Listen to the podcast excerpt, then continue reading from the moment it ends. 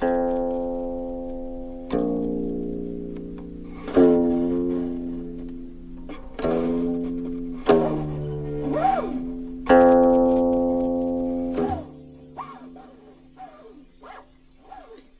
气是练气八法的第三法。抻气呢，是通过肩上肢的一抻一缩这样一个简单的动作，来达到畅通我们全身气机的作用。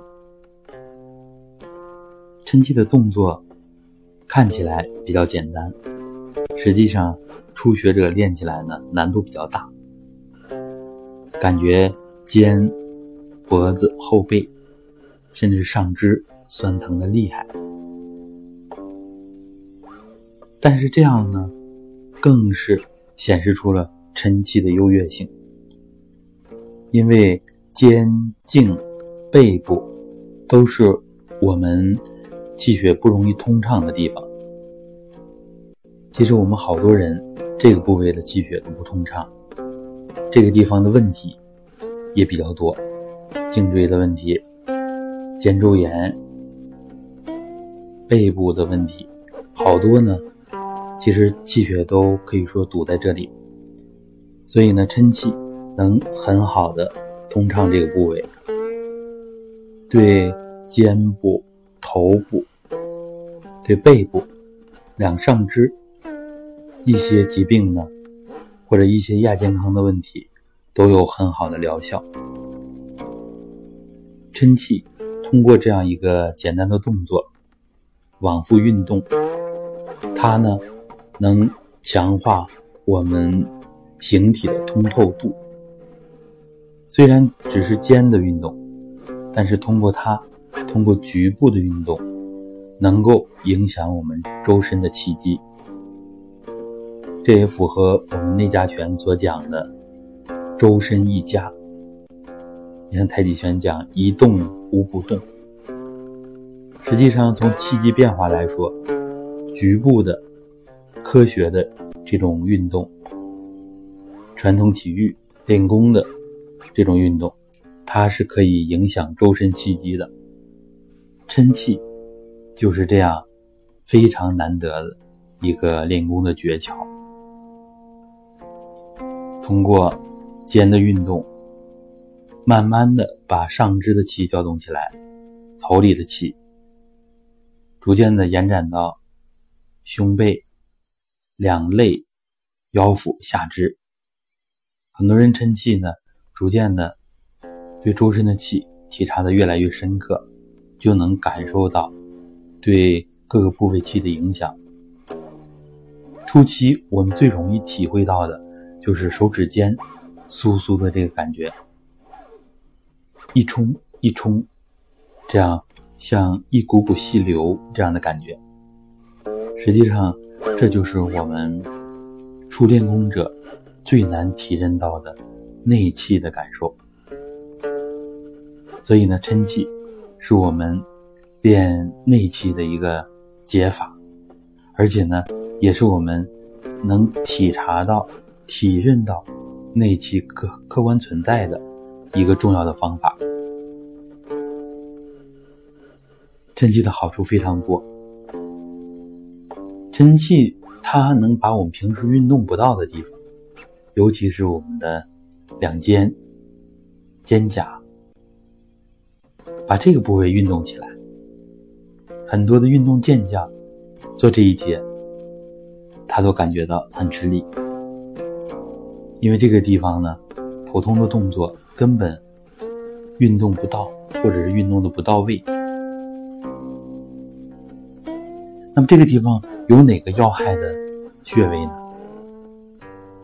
在第四和第五胸椎棘突之间，旁开三寸这个地方呢，有一组穴位，也就是一对。有些人知道，这就是膏肓穴。我们的熟悉的一个成语呢，就是“病入膏肓”，说明这个病已经很严重了，也说明膏肓这个位置极其重要。膏肓呢，传统中医认为是药力所不能及的地方。病入膏肓了，吃药也没用，说明这病的深度、病的这个强度已经很难靠药来解决了。那么膏肓这位置为什么重要呢？其实呢，它是通着前面的心和肺，心和肺是我们极其重要的上焦的两个脏器，也是我们生命体征能否表现出来的一个关键的地方。看一个人是否有生命力，就是看他呼吸停没停，呼吸是否有力。心跳是否停止？心跳是否有力？所以这个地方，你看起来 chân 气普普通通的一个动作，它能通过肩胛的运动，把膏肓穴调整起来。膏肓呢，平时肩胛骨把它挡着，所以一般针灸取穴的时候，两臂要往前抱，这样才能把平时露不出来的这个穴位给。展露出来，可见呢，我们平时的动作根本运动不到这个地方，所以抻气有这么好的作用，它对于我们很多上焦的这个问题都能很好的解决。前面提到了肩、颈、背部、上肢的一些问题啊，包括肩肘腕掌指。各个关节，以及现在的，嗯，鼠标手啊、键盘手啊等等，练抻气效果都非常好。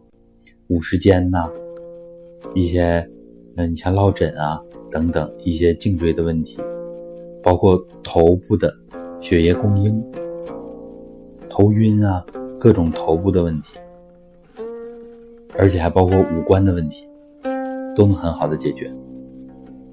因为肩部的气和头部的气联系的非常紧密，这一点呢，以后我们要展开来讲。我个人体会呢，就是对明目作用非常大。那前几年呢，由于用眼过度呢，个人的视力出了一些问题。后来呢，在我康复最好的一个阶段，我就感觉主要受益于晨气这一块呢，下来。我也要呃设一个专辑，专门的来分享。明目是一个大的话题。好，那么真气还有其他方面的作用，我们会在下面的课程继续跟大家分享。好，今天的课就到这儿，各位再见。